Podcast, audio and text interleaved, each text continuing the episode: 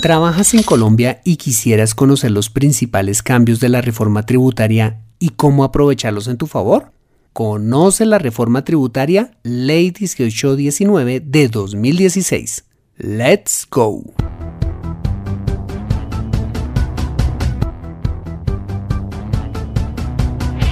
Bienvenido a Consejo Financiero, el podcast de finanzas personales donde aprenderás a manejar inteligentemente tu dinero salir de deudas, tomar buenas decisiones financieras y alcanzar una prosperidad sólida y duradera. Consejo Financiero son finanzas personales prácticas para gente como tú que desean transformar su futuro financiero. Bienvenido a bordo.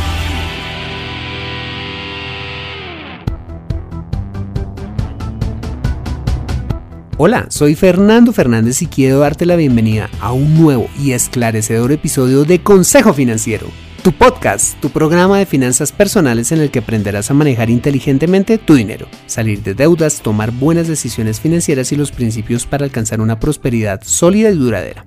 Como bien lo sabes, Tener educación financiera no es algo exclusivo para los expertos en finanzas, todo lo contrario, es algo que está a tu alcance y que te ayudará a lograr tus objetivos de vida. Si eres empleado, trabajas como profesional independiente, eres accionista de una empresa o cualquiera que sea tu profesión, tarde o temprano necesitarás saber administrar correctamente tu dinero. En Consejo Financiero aprenderás de manera práctica lo que necesitas para ser un experto de tus finanzas personales. Te invito como siempre a visitar www.consejofinanciero.com donde podrás encontrar este y muchos más contenidos de finanzas personales que estoy seguro van a ser de utilidad para tu vida financiera. Te recuerdo que puedes encontrarme en facebook.com barra consejo.financiero.podcast, en LinkedIn como Fernando Fernández Gutiérrez y en Twitter como arroba consejo acertado. Bueno, muy bien, y sin más preámbulos, bienvenido a bordo. He traído este tema al podcast porque este año los colombianos y los extranjeros residentes en el país tendremos que presentar nuestra primera declaración de renta con los cambios dispuestos por la última reforma tributaria, es decir, la Ley 1819 de 2016, que entró en vigencia a partir del año 2017, año grabable que precisamente tendremos que presentar a partir del 9 de agosto de este año. Por esta razón es importante que sepas cuáles son los cambios que debes tener en cuenta en la presentación de tu nueva declaración de renta y sobre todo que conozcas cómo aprovechar dichos cambios para disminuir al máximo tu carga impositiva de aquí en adelante. Veamos a continuación los principales cambios. Pues el primer cambio es que se modificó el sistema de, de renta ordinario, donde te acordarás, sumabas todos tus ingresos como contribuyente y restabas de ellos tus costos, gastos, deducciones y rentas exentas. Por ahora, el nuevo sistema cedular, más conocido internacionalmente como baskets o canastas, donde tus ingresos van a ser clasificados en cinco cédulas, buscando que los gastos, rentas exentas y demás beneficios solo se puedan deducir del ingreso al que estén asociados. Eso facilita básicamente la aplicación de tarifas de impuesto de renta en forma diferencial, de acuerdo con la actividad económica originadora, grabando cada cédula con una tarifa independiente. ¿Listo? En el segundo cambio que tuvo esta reforma tributaria tuvo que ver con precisamente las nuevas tablas para la liquidación del impuesto de renta, donde cada cédula tendrá una tarifa independiente. El tercer cambio es que a partir de ahora eh, pagaremos impuestos por dividendos y participaciones, que aplica cuando eres inversionista o accionista de una sociedad nacional o extranjera. Y el cuarto cambio tiene que ver con los límites mínimos para declarar renta, que por ingresos es de 1.400 VTs anuales en adelante, lo que quiere decir que una persona que gane aproximadamente entre 4 a 5 salarios mínimos deberá ahora pues ser declarante. ¿Listo? Bueno, de estos cuatro cambios, quiero contarte en detalle lo relacionado con el sistema cedular, donde ahora nuestros ingresos se clasifican, como te lo decía, en cinco cédulas o categorías. Vamos a ver en detalle cada una de ellas. La primera de ellas es la renta de trabajo o las rentas de trabajo, eh, que reúnen todos los ingresos que percibes como empleado o como trabajador independiente, por concepto de salarios, honorarios, comisiones, entre otras rentas de trabajo.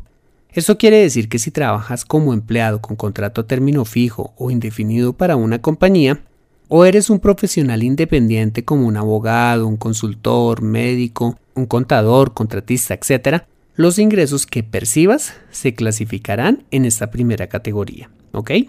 La segunda categoría o la segunda cédula son las de rentas pensionales, que hace referencia a los ingresos que recibes por pago de pensiones de jubilación, si es que ya te pensionaste, de invalidez, sobrevivencia en caso de que tu cónyuge te haya dejado una pensión de esta naturaleza y eh, riesgos laborales, así como las indemnizaciones sustitutivas de colpensiones o devoluciones de saldos provenientes de fondos privados de pensiones, que como recordarás son devoluciones que recibiste si no lograste una pensión en alguno de estos regímenes, ¿vale? Si quieres saber más de este tema, te invito a escuchar el episodio 15 de este podcast en donde hablo acerca de los fondos privados y colpensiones con sus características y cómo operan, ¿listo? El caso es que si clasificas en una o ambas de estas dos primeras categorías, es decir, la de rentas de trabajo o rentas pensionales, el impuesto a pagar lo debes calcular de la siguiente manera. En primer lugar, si eres empleado o trabajador por cuenta propia, vas a tomar todos tus ingresos por concepto de salarios, comisiones, honorarios profesionales y demás ingresos laborales y le vas a restar primero los ingresos no constitutivos de renta ni ganancia ocasional, es decir, los aportes que hiciste a salud y a pensión obligatoria, dándote un resultado 1, ¿vale? A este resultado 1 le vas a restar a continuación las denominadas rentas exentas, que no pueden exceder el 40% de este resultado y que están constituidas por los aportes que hayas hecho a fondos de pensiones voluntarias, cuentas AFC, pagos a medicina prepagada, intereses pagados el año anterior por créditos hipotecarios, deducción por dependientes, así como un, 25% que ya tienes derecho por ley, ¿vale? Es importante aclarar que la suma de todas estas rentas exentas tampoco podrán exceder los 5.040 VTs. Bueno, el caso es que una vez hayas hecho esta segunda resta, te dará como resultado la denominada renta líquida cedular, que es con la cual se liquida tu impuesto a pagar correspondiente a esta primera cédula, ¿vale? Si en tu caso tienes una pensión por vejez, invalidez o sobrevivencia, vas a tomar tus ingresos por esos conceptos y le vas a restar de igual manera los aportes a salud y a pensión, eh, si fuera el caso, junto con las rentas exentas que acabamos de mencionar, pudiéndote descontar en total hasta solamente mil VTs, ¿vale? Al hacer esta operación te dará la renta líquida cedular para calcular tu impuesto en la cédula de rentas pensionales. Si, por ejemplo, en tu caso, clasificas simultáneamente en ambas categorías, es decir, eres por ejemplo pensionado pero seguiste trabajando como empleado o independiente, debes sumar los resultados de cada cédula y llevarla a la tabla correspondiente para calcular el impuesto. Si ingresas a www.consejofinanciero.com slash reforma rayita al medio tributaria, puedes ver en detalle cómo se calcula el impuesto y la tabla correspondiente a estas cédulas, ¿ok? Bueno, muy bien. La tercera categoría o la tercera cédula es la de rentas de capital, que reúne todos los ingresos que proceden de los rendimientos financieros obtenidos de una inversión, como puede ser la inversión en un CDT o un fondo de inversión colectiva, ¿vale?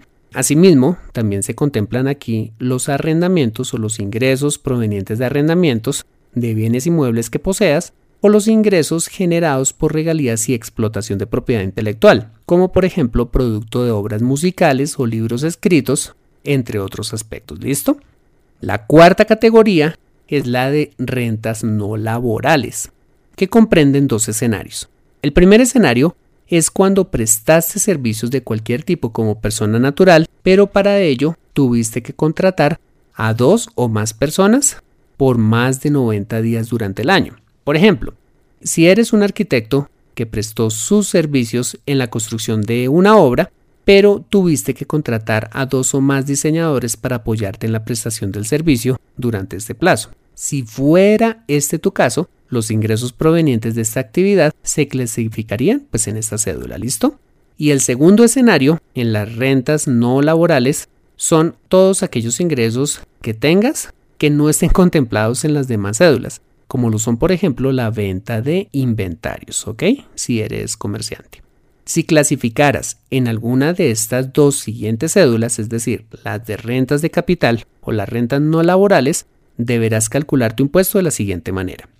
En primer lugar, si eres rentista de capital, vas a tomar todos tus ingresos provenientes de rendimientos financieros, arrendamientos, regalías y otras rentas de capital y te vas a restar los aportes de salud y pensión obligatoria, así como, ojo, todos los costos y gastos procedentes en los que incurriste en la generación del ingreso, los cuales deben estar debidamente soportados, como por ejemplo el pago de comisiones pagadas a los bancos donde tenías inversiones o los costos de mantenimiento de los inmuebles que tuviste arrendados. Esta operación te arrojará un resultado 1. A este resultado 1 le vas a descontar de igual manera las rentas exentas que vimos en las cédulas anteriores, pero con un límite de hasta un 10% de dicho resultado y con un límite de hasta 1000 VTs anuales. ¿Listo? Entonces tiene esta limitación. Si por el contrario clasificas en la categoría de rentas no laborales porque prestaste eh, servicios y para ello contrataste a dos o más personas, deberás tomar el total de tus ingresos y restarle los aportes a salud y a pensión, así como los costos y gastos procedentes en los que incurriste en la generación del ingreso, como por ejemplo los gastos de nómina o el pago a proveedores dándote el resultado 1. A ese resultado, aparentemente, le podrás restar las rentas exentas sin límite del 10% sobre dicho resultado, de acuerdo a lo recientemente dispuesto en el decreto 2250 de 2017 para calcular la renta líquida cedular y así calcular tu impuesto en esta cédula. ¿Ok? Y finalmente está la quinta cédula que contempla las rentas por dividendos y participaciones, que comprenden todos aquellos ingresos provenientes de tu inversión en fondos de valores administrados por sociedades comisionistas de bolsa, fondos de inversión, fondos mutuos de inversión, fondos de empleados, así como tu participación como accionista de sociedades nacionales o extranjeras, ¿vale? Los dividendos serán grabados dependiendo de tu residencia y el origen de las acciones objeto de, de la inversión. Si quieres ver esto con más detalle, puedes ingresar a www.consejofinanciero.com slash reforma rayita al medio tributaria y encontrarás las tablas correspondientes. Y finalmente, para calcular ya el impuesto de todas las cédulas, basta con que hagas tres cálculos. El primero como la suma resultante de la cédula de rentas de trabajo y pensionales, a las cuales les corresponde una tabla. El segundo cálculo como resultado de las rentas de capital y rentas no laborales a las cuales les corresponde pues, una segunda tabla y el tercer cálculo como resultado de la cédula de dividendos y participaciones que tiene sus tablas correspondientes, ¿ok?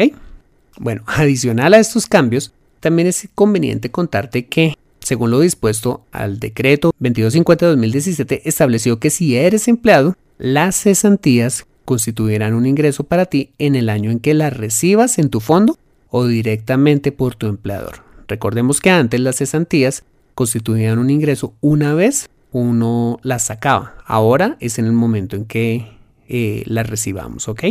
Bueno, muy bien. Ahora con todos estos nuevos cambios, ¿qué puedes hacer para disminuir tu impuesto de renta? En primer lugar, aunque ahora solamente tienen un límite del 40%, mi recomendación es que sigas aprovechando las oportunidades que ofrecen las rentas exentas para bajar la base de retención. ¿A qué me refiero? Por un lado, si eres empleado o independiente y tienes crédito hipotecario, sigue reportando a tu área de nómina o a tu contador los intereses que pagaste el año inmediatamente anterior por este concepto, aunque no te aconsejo endeudarte solo para tener esta deducción, porque en la mayoría de los casos el costo financiero de un crédito siempre será superior al beneficio tributario obtenido. De igual manera, reporta a tu empleador o a tu contador si pagaste medicina prepagada o tienes personas que dependan económicamente de ti, como hijos menores de edad, cónyuge, padres o hermanos sin ingresos o en situación de discapacidad. Y adicionalmente, muy importante, sigue ahorrando en fondos de pensiones voluntarias, cuentas AFC o seguros de pensiones, los cuales te seguirán sirviendo para bajar, al igual que esas otras rentas exentas, tu renta líquida cedular, ¿vale? En segundo lugar, otra forma para bajar tu impuesto de renta es disminuyendo la renta de capital. ¿Cómo lo puedes hacer? Como ya lo vimos, uno de los conceptos por los cuales clasificas en la cédula de rentas de capital es a través de los rendimientos recibidos producto de inversiones como CDTs, fiducias, entre otros instrumentos. Si trasladas estos ahorros a fondos de pensiones voluntarias, cuentas AFC o seguros de pensiones, dichos rendimientos financieros podrían quedar exentos. Si los usas, ojo, para comprar vivienda, los dejas allí 10 años o cumples tus requisitos de pensión. De esta manera no solo dichos rendimientos quedarían exentos, sino que además, ojo, no deberás colocarlos en tu declaración de renta en el año en que los retires, de acuerdo a lo dispuesto en el artículo 126.1, parágrafo 1 del Estatuto Tributario. En tercer lugar, otra forma para bajar tu base impositiva, tu declaración de renta, es disminuyendo la renta por dividendos. De igual manera, en lugar de invertir en acciones en fondos administrados por sociedades comisionistas de bolsa, fondos mutuos de inversión o fondos de empleados, podrías invertir también en acciones, pero a través de los portafolios de inversión disponibles en los fondos de pensiones voluntarias, generando las mismas rentabilidades que si las tuvieras pues en otro lado, ¿vale? Vehículo a través del cual evitarás pagar renta por dividendos y retención en la fuente producto de las valorizaciones de dichas acciones. Si usas, ojo, el dinero para comprar vivienda nuevamente, dejar el dinero allí 10 años o cumplir requisitos de pensión. No obstante, si llegaras a hacer este cambio y llegaras a retirar el dinero sin el cumplimiento de dichas condiciones, el impuesto a pagar será menor al pagado por la cédula de rentas por dividendos y participaciones, ¿ok? En cuarto lugar, te aconsejo hacer aportes voluntarios a tu fondo de pensiones obligatorias para disminuir tu retención en la fuente y tu declaración de renta. De acuerdo a lo establecido en este famoso decreto 2250 de 2017, ahora los aportes voluntarios que hagas a tu fondo de pensiones obligatorias, si estás por supuesto en un fondo privado de pensiones, se consideran junto con los aportes obligatorios a salud y a pensión como un ingreso no constitutivo de renta ni ganancia ocasional, pero con la característica de que no tiene límite de deducción. Eso quiere decir que si eres empleado independiente y tienes buenos ingresos y ya te has deducido lo máximo que te permite la ley a través de las rentas exentas y demás, podrías bajar aún más tu base gravable haciendo aportes adicionales a tu fondo de pensiones obligatorias. Esto definitivamente pues es muy beneficioso para ti cuando tienes altos ingresos o recibes bonificaciones o indemnizaciones, por las cuales tendrías que pagar altos impuestos. Lo único que debes hacer en este caso es solicitarle a tu empleador o al pagador que corresponda te envíen una parte o la totalidad de estos pagos como un aporte voluntario a tu fondo de pensiones obligatorias, ¿ok? El ahorro en impuestos a través de ese nuevo mecanismo es impresionante, pues al no tener límite podrías llegar al punto de presentar tu declaración de renta pero no pagar ningún impuesto. No obstante, la condición de la ley en ese sentido es que este dinero lo uses exclusivamente para complementar tu pensión o usarlo para tu pensión. Podrías retirar posteriormente ese dinero para otro objetivo, pero el Estado te cobrará una retención del 15% sobre el capital y los rendimientos generados, sin contar que ese dinero sumaría de nuevo como un ingreso en el año en que lo retires, ¿ok? Mi recomendación en este sentido es que uses este beneficio para complementar tu plan de retiro, enviando tanto como puedas sin perder la liquidez que necesitas para cumplir otros objetivos financieros o simplemente para vivir, ¿ok? Y en quinto lugar, te recomiendo asimismo, para bajar tu base impositiva en tu declaración de renta, y en especial si eres profesional independiente, te convendría bastante crecer empleando a dos o más personas para la prestación de tus servicios. ¿Por qué? Recordemos que si te amplías y cumples esta condición, no solo generas empleo, sino que tus ingresos se clasificarían en la cédula de rentas no laborales, no en la cédula de rentas laborales, donde en esta, pues en esta cédula de rentas no laborales puedes deducirte los costos y gastos relacionados con tu actividad, diferente a cuando solo eres un profesional independiente que trabaja solo, ¿ok? Finalmente, y aunque no es materia de esta reforma, también es importante recordar que de acuerdo a la sentencia 18024 de 2011, los aportes, ojo, que tengas en un fondo voluntario, los puedes excluir de tu patrimonio líquido, en el caso de que por el tamaño de tu patrimonio tuvieras que pagar por renta presuntiva. Si este es tu caso, haz los cálculos y consulta con tu contador y toma las acciones pertinentes. Para concluir, como lo veíamos en el episodio 32, es vital que conozcas las normas tributarias para optimizar tu situación fiscal.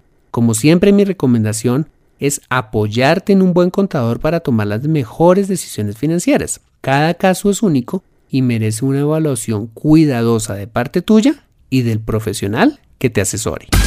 Conoce cómo aumentar tus ingresos en Consejo Financiero.